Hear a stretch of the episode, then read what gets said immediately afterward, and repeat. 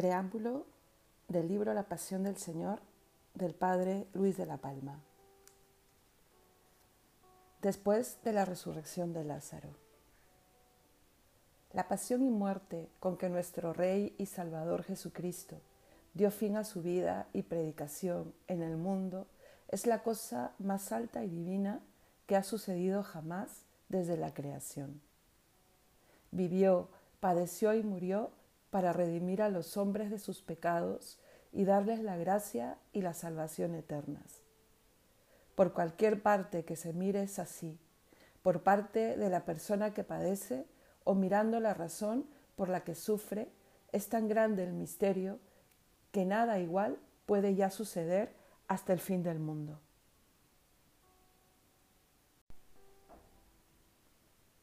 Para mayor claridad, me parece conveniente exponer antes, de un modo breve, el motivo por el que los pontífices y fariseos determinaron en consejo dar una muerte tan humillante a un Señor que, aunque no se quisiera ver lo demás, fue innegablemente un gran profeta y un gran bienhechor a su pueblo.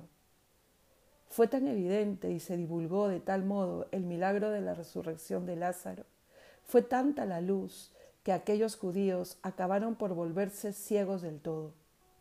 Aunque muchos creyeron, otros, movidos por la envidia, fueron a Jerusalén para contar y murmurar de lo que en Betania había sucedido.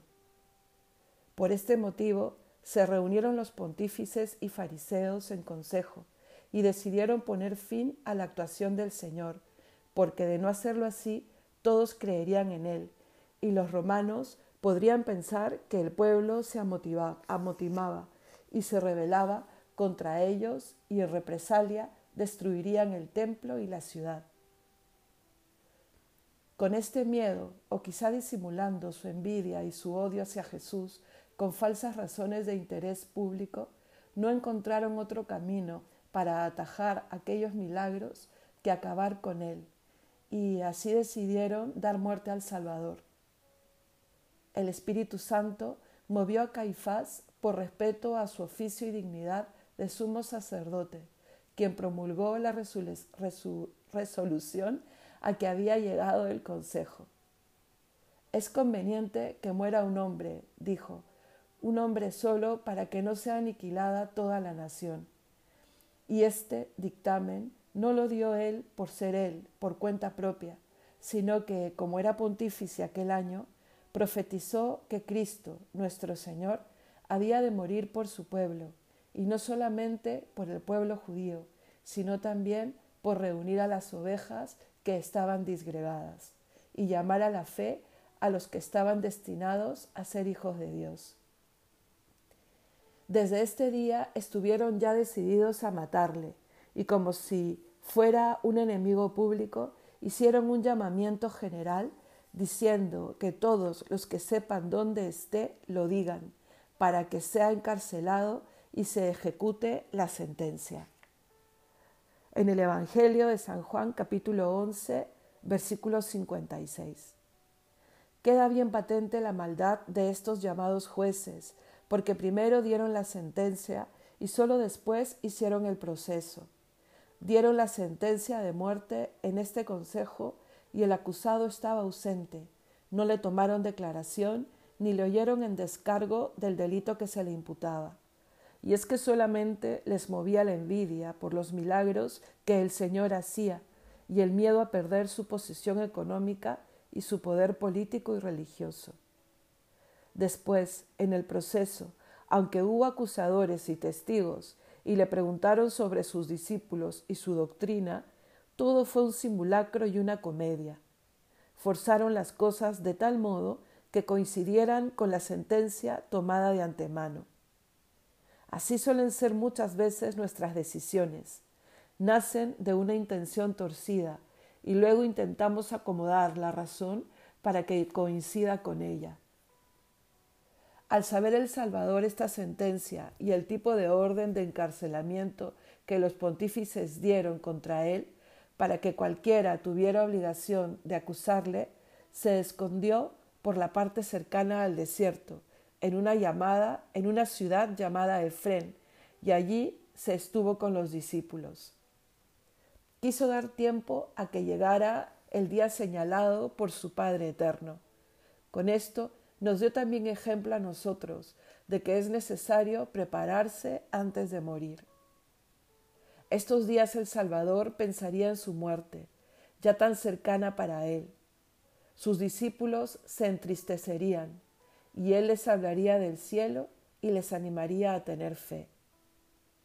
Llegó el día señalado y el Señor salió del desierto y de Efrén hacia la ciudad, para padecer y morir en ella. Del Evangelio de Mateo capítulo 20, versículo 17. Y caminaba con tanta prisa y decisión que llevaba a todos la delantera, de modo que los mismos discípulos estaban admirados de su comportamiento, porque ellos tenían miedo. Durante el viaje reunió a los doce y en privado y a solas les hizo saber las injurias, la tortura y la muerte que le esperaban en Jerusalén. Poco después escuchó la petición de la madre de los hijos del Zebedeo en el capítulo 20 y versículo 20 del Evangelio de Mateo, que pretendía para ellos los dos mejores puestos en el reino de Dios. Siguieron caminando y al llegar a Jericó dio la vista a un ciego que se lo pedía a gritos. Entraron en la ciudad y fue a hospedarse a casa de Saqueo, invitándose él mismo. Se dio a conocer a aquel hombre que tanto deseaba conocerle y convidarle, y con su presencia trajo la salvación a toda aquella casa, pues Saqueo, pecador y jefe de publicanos, se convirtió. Al salir de Jericó le seguía mucha gente, y como de paso sanó a otros dos ciegos que desde el borde del camino al oír que pasaba, le suplicaban a gritos que se compadeciese de ellos. Mientras iba a padecer y a morir por cualquier lugar donde pasaba, hacía favores, se compadecía de todos, dejaba señales y huellas de quién era. Terminado su viaje llegó a Betania, seis días antes de la Pascua. El Señor solía hospedarse habitualmente en este pueblo, donde tenía muchos conocidos y amigos. Por otra parte, como era tan reciente el milagro de la resurrección de Lázaro, todos deseaban convidarle y agradecérselo, pero era sábado. Del domingo de Ramos al miércoles santo. Al día siguiente, domingo, salió el Salvador de Betania y fue a Jerusalén, donde se le tributó aquel solemne recibimiento de los ramos y se le aclamó como hijo de David. Toda la gente iba diciendo cómo resucitó a Lázaro cuando estaba en la sepultura, y esta fue la razón por la que le salieron a recibirle. Cerca ya de Jerusalén, al ver la ciudad, lloró sobre ella y anunció la destrucción que iba a sufrir como castigo por no haber por no saber a tiempo lo que de verdad le hubiera traído la paz. Con el alboroto y ruido de esta entrada solemne del Señor, toda la ciudad se puso en pie y se preguntaban unos a otros, ¿quién es este? Jesús, que había sido aclamado como rey, entró en el templo y como rey de misericordia curó a todos los ciegos y cojos que allí estaban. Del Evangelio de San Mateo capítulo 21, versículo 10 y siguientes. También esto fue un nuevo motivo de disgusto e indignación por parte de sacerdotes y escribas. Le acusaban de que permitiera a los niños vitorearle como hijo de David, de que no hiciera callar a los que creían en él y le llamaban rey de Israel. El Salvador no les hizo caso. Les dijo que aunque callaran los hombres, las mismas piedras hablarían. El Señor oía complacido las voces de los niños, porque de su boca saca Dios las alabanzas. Después de toda esta fiesta, como era ya tarde, mirándolos a todos y no habiendo nadie que le invitase a cenar ni a dormir, se volvió con sus discípulos a Betania aquella noche. Al día siguiente, lunes, salió el Señor de Betania por la mañana para volver a Jerusalén. Sintió hambre y vio a lo lejos una higuera junto al camino, toda verde y llena de hojas. Se acercó por si veía algo que comer y no encontró más que hojas. Entonces maldijo a la higuera, que nunca más des fruto y nadie coma ya de ti, dijo. Y los discípulos lo oyeron. Llegó a la ciudad, entró en el templo y echó de allí a los que vendían y compraban, y tiró las mesas de los cambistas y los puestos de los vendedores de palomas, e impidió con gran energía que cruzase nadie con ninguna cosa por el templo. No pudieron vender, vencer la fuerza y majestad con que había actuado, pero redoblaron su odio contra él y buscaban el modo de quitarle la vida, porque estaban asustados de que tanta gente del pueblo le siguiera y escuchara su doctrina con admiración. Al hacerse tarde salió de la ciudad y fue al monte de los olivos, como solía hacer por las noches. Luego fue a Betania, que está en la falda de este monte. Al día siguiente, por la mañana, martes, volvió a la ciudad. Pasó por el mismo camino que antes y los, los, discípulos vieron que la higuera maldita se había secado. El Señor no maldijo la higuera en un momento de ira, ni tampoco lo hizo como castigo, porque era tiempo de higos. No era tiempo de higos.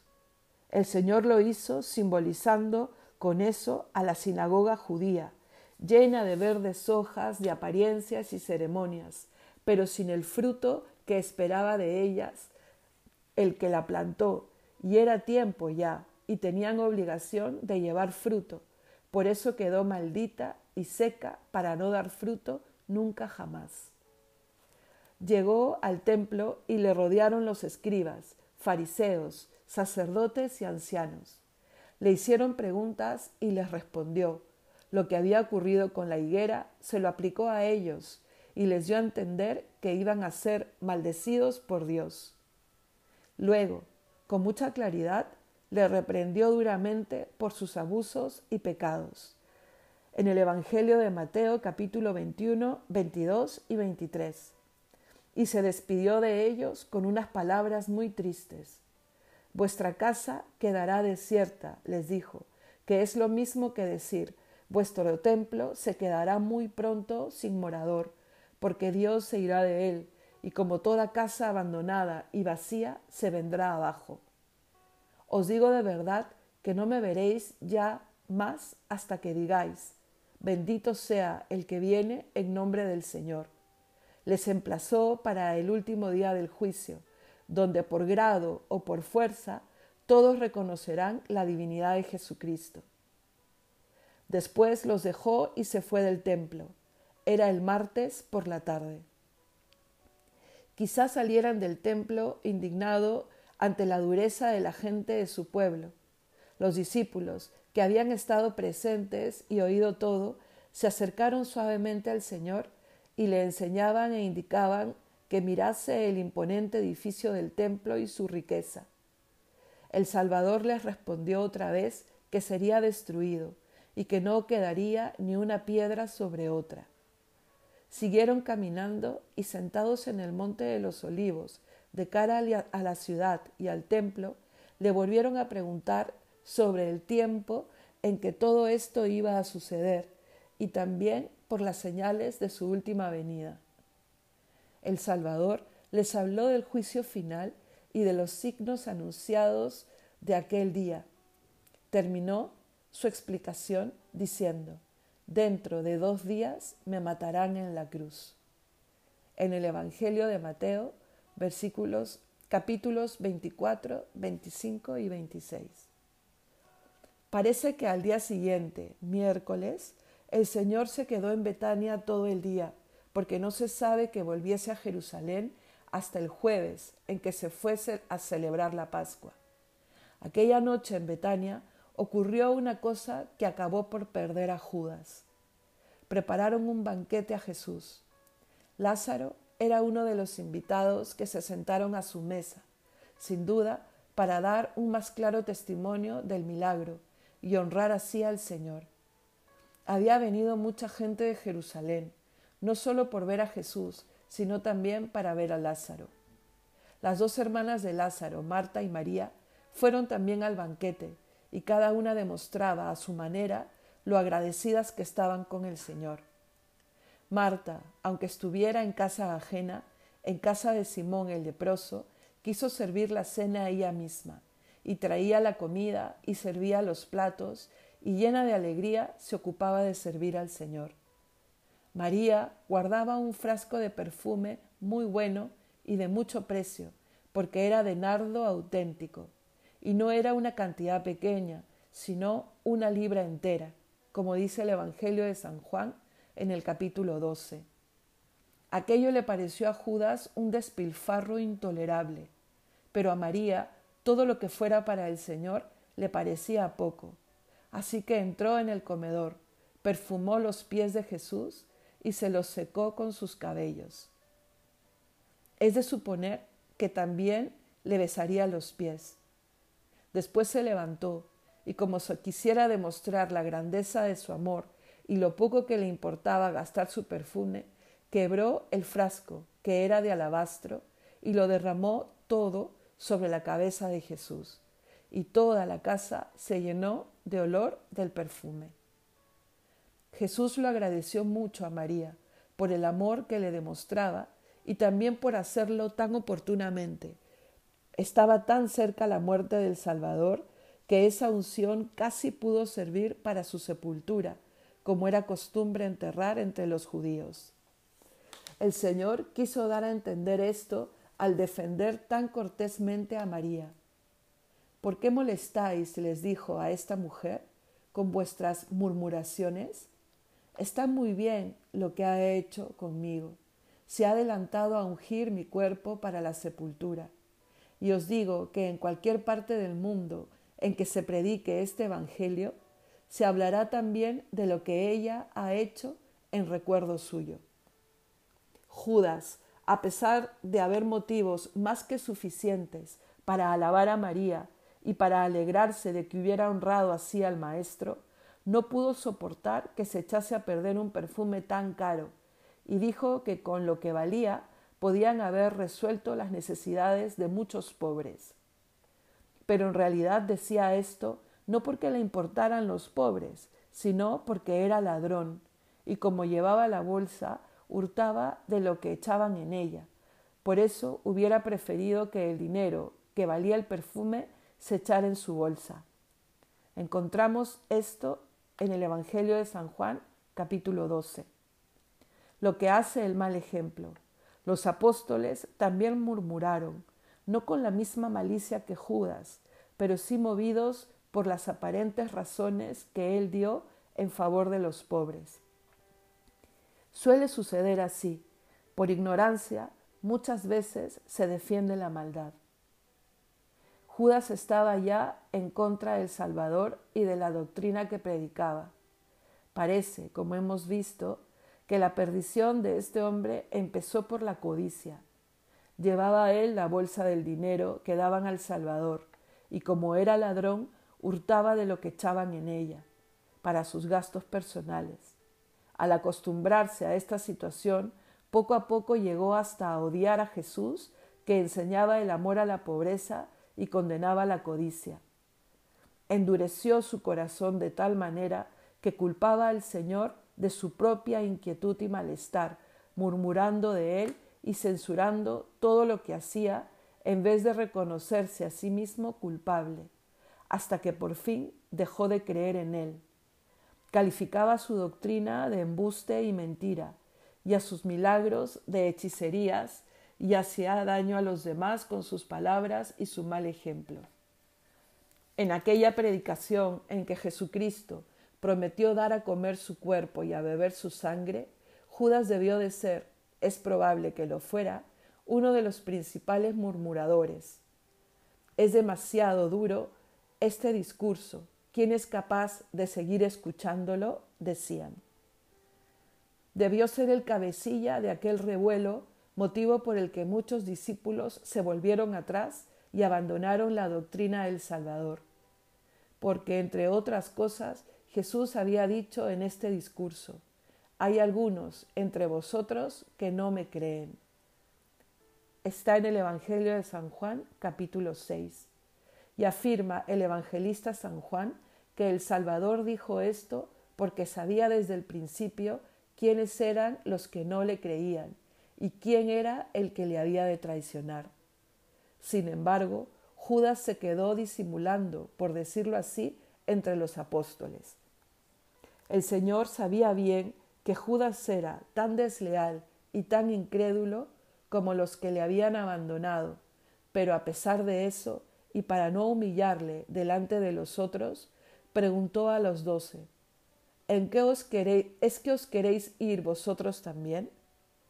Y Pedro, que pensaba que los demás eran tan nobles como él, respondió por todos, Señor, ¿a quién vamos a ir? Tus palabras son vida eterna, y nosotros creemos y sabemos que tú eres el Santo de Dios. Y el Salvador, al responder, dio otra oportunidad a Judas para que se arrepintiera. ¿No os elegí yo a los doce? les dijo. Sin embargo, uno de vosotros es un demonio. Y a este demonio tuvo que sufrir el Salvador mucho tiempo todavía, y lo hizo con paciencia y caridad, y mantuvo el secreto de su traición hasta que de hecho le entregó. Se reúne un consejo contra el Salvador y Judas le vende. Los sacerdotes principales y los ancianos del pueblo, indignados porque días antes el Salvador les había reprendido con dureza por sus vicios y errores, se habían reunido otra vez en el palacio del pontífice que se llamaba Caifás y tomaron dos determinaciones, prender a Jesús sin violencia ni publicidad y hacerlo después de la Pascua. Esto último no porque tuvieran en cuenta que iba a ser un día de fiesta importante, sino porque vendría mucha gente a Jerusalén que conocía a Jesús y que había recibido favores de él y le querían, y si llegaban a saber que estaba preso, quizás se amotinaran y le liberaran. Pero todo lo hicieron al revés. Prendieron al Salvador con violencia y a mano armada, y le mataron durante la fiesta. Es evidente que los propósitos humanos son nada frente a las decisiones de Dios. El motivo por el que cambiaron la determinación que habían tomado pudo muy bien ser este, Judas. Judas estaba ya solo con el cuerpo entre los apóstoles, porque en su interior se había puesto de parte de los enemigos de Cristo. Salió tan enfadado del banquete de Betania porque además sabía que los fariseos buscaban a Jesús para matarle y pensó que no le convenía en esas circunstancias seguir apareciendo como discípulo del Señor. Así que decidió asegurarse y ganar de una sola jugada amigos poderosos y dinero. Se fue entonces a hablar con los sacerdotes principales. En el Evangelio de Mateo capítulo 26, versículo 14. Y por lo que parece, les animó en sus planes de matar al Salvador, diciendo que él había vivido largo tiempo con él y que merecía la muerte que pretendían. Se ofreció como aliado y hasta les prometió entregarles a Jesús si le pagaban. Se alegraron mucho de que también Judas, un discípulo, les juzgara como ellos. Prometieron pagarle treinta monedas de plata, y Judas consideró que era suficiente ese precio para vender al Señor, divina majestad.